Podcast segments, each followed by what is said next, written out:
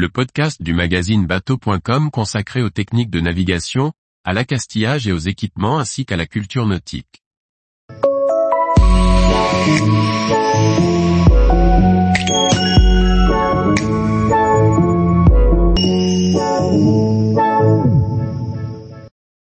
Navigation, est-ce que l'orage approche?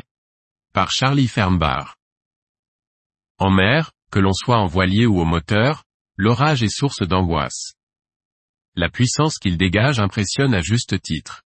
Pour ne pas avoir à affronter la colère de Zeus, on tâchera de déterminer la trajectoire de l'orage et la distance qui nous en sépare.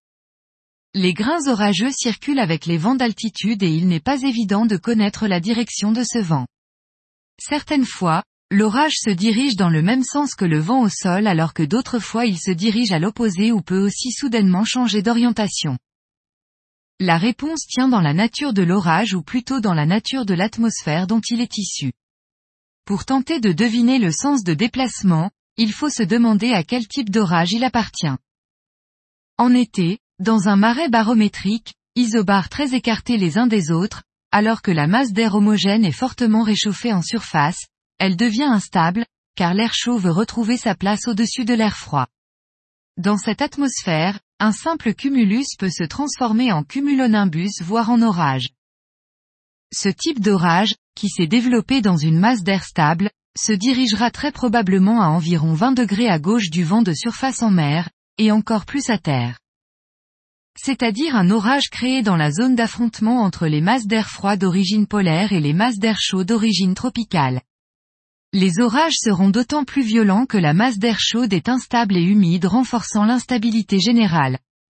Le nuage se développera verticalement dans des couches d'air aux caractéristiques distinctes. L'orage suivra la couche d'air contenant sa plus grande partie et qui peut se déplacer dans une direction très différente du vent de surface. Après avoir essayé d'identifier à quel type de phénomène nous avons droit, nous pouvons tenter de prédire sa trajectoire. Le compas de relèvement sera efficace dès les premiers éclairs, en les observant on pourra deviner la direction suivie par l'orage. Si le relèvement est plus ou moins constant, c'est que le nuage vient sur vous, il est temps de changer de cap. Avant d'être sous l'orage, on peut aussi utiliser le radar si l'on en possède un.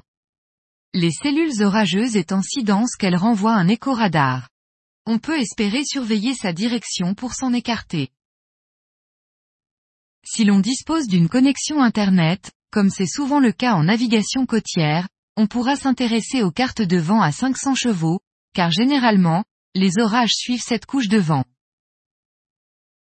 Sans Internet, on peut aussi lire le déplacement des nuages d'altitude qui évoluent dans cette couche des 500 chevaux, soit aux alentours de 5500 mètres, là où résident les altocumulus, et altostratus.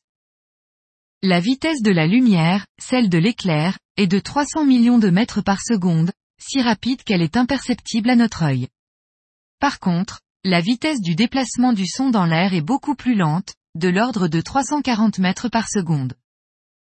Ainsi pour savoir à quelle distance la foudre frappe, on compte le nombre de secondes qui séparent l'éclair du coup de tonnerre, chaque seconde équivaut à une distance de 340 mètres.